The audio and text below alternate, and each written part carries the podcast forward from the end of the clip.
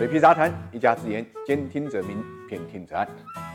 天下熙熙，皆为利而来；天下攘攘，皆为利而去。逐利呢是人的本性。最近深圳楼市又火了，应该讲深圳楼市今年的热度从来就没有降下去过。从疫情期间的二手房房价大涨、天价的茶水费、七幺五楼市新政，到现在新出的打新造富、代持炒房等等，深圳楼市的话题一直都很活跃。而这一轮引发深圳楼市躁动的主要原因是新房和二手房严重倒挂，所以市场上才会出现打新代持炒房这种乱象。那么。那么在此之前呢，我们就知道股市有打新，现在连上千万的房子都可以打新，真是又一起活久见的事件。一般来讲，打新中签就意味着可以大赚一笔，那么楼市打新自然也是一样。据了解呢，引爆这次市场的网红盘华润城的润西一期项目，均价是每平方米十三万二。说老实话，这个价格一点也不低，但是周边的二手房啊，已经到了十八万，所以呢，一手房和二手房的差价倒挂呢是将近五万，按一套。呢，一百平米的新房来算的话，中签者倒手就能挣五百万，这种买到就赚的好事，当然就吸引了无数的打新者。不过我们也知道，每个城市呢都有相应的购房政策，在这种背景下催生的众筹打新啊、代持炒房的乱象，一些没有购房资格和名额的逐利者呢，就想方设法来寻找没有房但有资格的亲戚朋友呢参与打新，从而获得呢购房的机会。